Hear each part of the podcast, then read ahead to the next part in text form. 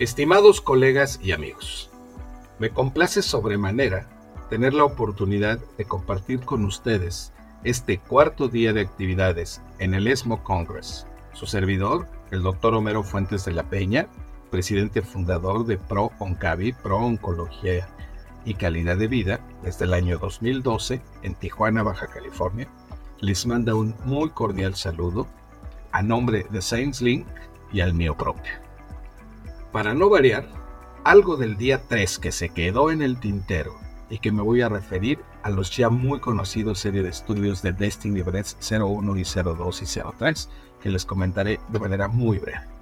Como ustedes conocen, el estudio 01 y el 02 de Destiny registraron pacientes con cáncer de mama metastásico resistentes o refractarios al TDM1, mientras que el Destiny 03 incluyó pacientes previamente tratadas con trastuzumab y taxanes.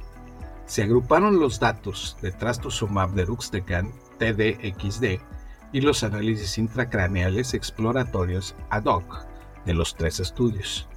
Los datos comparativos, la elección de la quimioterapia por el médico participante y el TDM1 se agruparon en el Destiny Breast 02 y 03 respectivamente. Los objetivos fueron cuantificar la tasa de respuesta objetiva intracraneal, las respuestas completas o parciales a nivel cerebral, la duración de dichas respuestas y obviamente la estabilidad del sistema nervioso de las respuestas en las mismas indicaciones, en las mismas situaciones. Por supuesto, la seguridad. Todo ello, como sabemos, en una revisión central independiente de carácter ciego, y fue claro que este análisis se ha reportado en el abstract 3770, 3770, repito, por las conocidas doctoras Horvitz, Modi, Lee y colaboradores, mostraron que TDX tiene respuestas intracraneales sólidas en pacientes con metástasis cerebrales tratadas y no tratadas, especialmente en estas últimas. Asimismo, el perfil de seguridad fue aceptable y también manejable.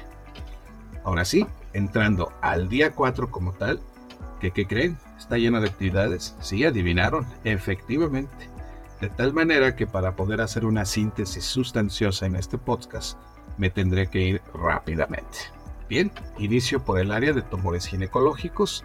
Tenemos el estudio RUBY, el estudio RUBY, ENGOT, ENG, ESG del grupo GOG 301 en el cáncer de endometrio avanzado y o recurrente. Es un trial de fase 3 que aleatorizó a 494 pacientes para recibir dostarlimab o placebo, uno a uno dostarlimab, esta droga con cierta controversia en los congresos anteriores.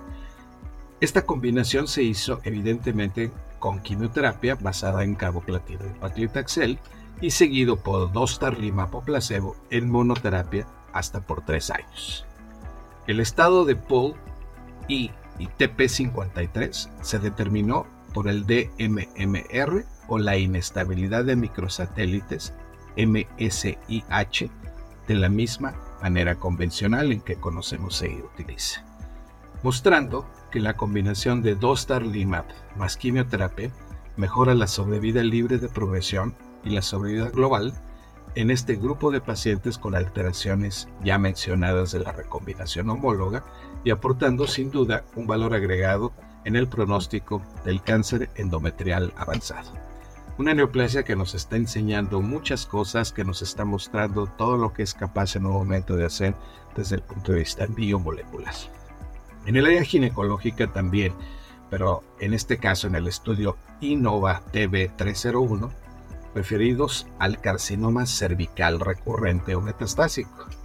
Aquí se utiliza tisotumab vedotin que demuestra una reducción estadísticamente significativa del 30% en el riesgo de muerte tras la terapia de primera línea versus la quimioterapia, dándonos un Hasha radio de 0.70.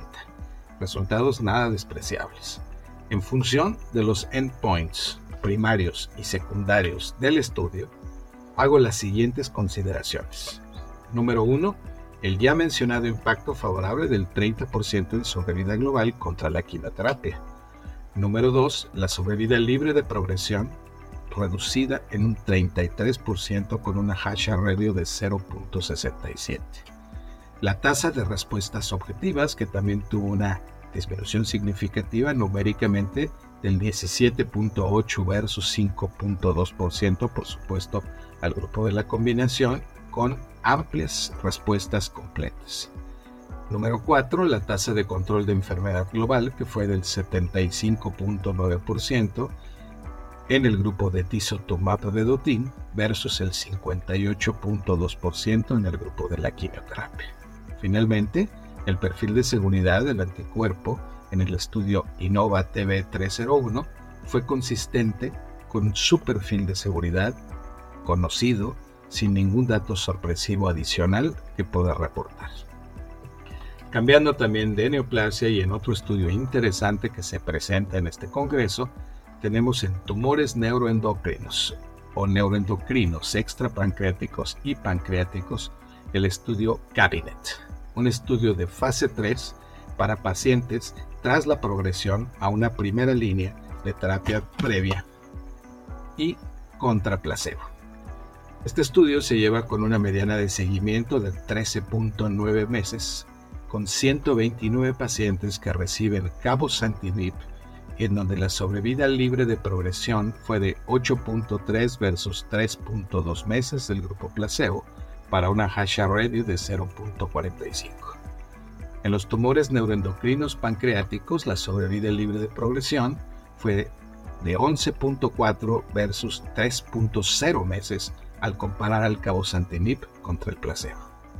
El crossover fue permitido una vez documentada la progresión en el grupo placebo previamente aleatorizados a razón de 2 a 1, obviamente en función de las diferencias estadísticas que se estaba presentando. Este es sin duda un estudio interesante para estas neoplasias que no son tan, tan frecuentes y que por otro lado tampoco cuentan con muchas alternativas. La seguridad, por cierto, en este estudio de causa antinip se mantuvo bajo los parámetros de lo esperado para la terapia con el fármaco, reportándose toxicidades grado 3 o mayores, básicamente fundamentadas por hipertensión arterial, fatiga y diarrea. Ahora bien, permítanme compartir con ustedes el estudio TOR, T-H-O-R. Este es en un carcinoma urotelial metastásico y utilizando edarfitinib en pacientes que presentaban alteraciones en el gen FGFR. TOR es un estudio de fase 3 realizado en 121 centros de 23 países que evaluó la eficacia y la seguridad de erdafitinib en pacientes que progresaron tras una o dos líneas de manejo y que fueron aleatorizados al azar a recibir la droga en estudio versus la quimioterapia, ya sea docetaxel o biflunina, y una rama con pembrolizumab, siendo la sobrevida global el objetivo primario y la sobrevida libre de progresión, la tasa de respuestas objetivas y la seguridad los endpoints secundarios del estudio. No hubo diferencias estadísticamente significativas en la sobrevida global, a pesar de que 46% de los pacientes tratados con erdafitinib versus 12% del grupo de quimioterapia tuvieron una respuesta objetiva. Asimismo, la diferencia en la sobrevida libre de progresión fue de 6 meses versus 3 meses. No obstante, no se alcanzó la significancia estadística. Los eventos adversos grado 3-4 fueron del orden del 43% para el grupo de erdafitinib versus un 12% para el grupo de quimioterapia y pembrolizumab. Resultados, sin duda, que, que, manifiestan una toxicidad marcada del 43%, que ha dado 3-4 y que debemos evaluar, en mi opinión, con bastante precaución en estudios subsiguientes. Hay que tener mucho cuidado con los efectos que en un momento dado podamos tener y evaluarlo de manera muy objetiva. Bien, cierro este día 4 del ESMO con el estudio Cut Break 300. Este es un estudio fase 3 global que evalúa dos dosis de sotorasib, 240 o 960 miligramos, o lo uno o lo otro, más panitumumab, y en donde ambas dosis demuestran un beneficio estadísticamente significativo en la sobrevida libre de progresión versus el tratamiento elegido por el investigador, en donde, pues por supuesto, en pacientes con cáncer colorectal metastásico con la mutación del KRAS puntual G12C, en donde el fármaco encuentra esta indicación. Interesante que la sobrevida libre, que la mediana de sobrevida libre de progresión fue de 5.6 meses para la dosis de 960 miligramos, de 3.9 meses para la dosis de 240 miligramos, pero fue de 2.2 meses para el tratamiento sin el fármaco. Solamente el panitumumab, acompañando por cierto a la terapia conjunta de todos ellos, y el tratamiento eh, elegido por el investigador que habitualmente contenía fluoropiridines o fármacos platinados. Subgrupos claves que marcaron diferencias y que están en el proceso del análisis de este interesante estudio fueron la localización del primario. Todos conocemos las enormes diferencias que puede tener una neoplasia de colon derecho o de colon izquierdo, las líneas previas de tratamiento que los pacientes han recibido, que también resultan fundamentales para la parte pronóstica, y la presencia o la ausencia de lesiones hepáticas metastásicas que por supuesto afectan el pronóstico, como todos sabemos, de manera desfavorable. Los efectos adversos más comunes que fueron reportados en este estudio COT-BREAK 300 fueron la dermatitis acneiforme, la erupción cutánea como tal la diarrea y la hipomagnesemia.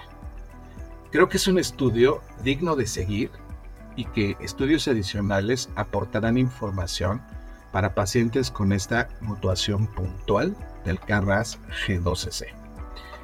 Imposible poder llevarles a ustedes una información total de un evento de esta naturaleza, pues ni estando ahí ni clonándose, caray, puede uno estar en todas las salas a todos los momentos y en todas las horas, ni tampoco virtualmente puede estar en todo esto. Es una cantidad de datos que evidentemente exigen que con el paso de los siguientes meses nosotros nos echemos un clavado y vayamos revisando uno y otro y otro y otro y otro estudio hasta ir normando nuestro criterio.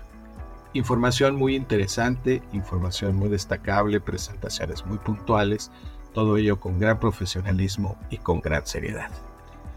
Es un placer traerles esta información del día 4 de actividades. Se acerca el final de ESMO. Mañana haremos una síntesis, mañana haremos una serie de highlights en donde podemos ofrecerles a ustedes lo mejor de ESMO 2023 Madrid. Les agradezco mucho, mucho su atención. Les doy un cordial abrazo. Pásenla a ustedes muy bien con sus familias y sus amistades.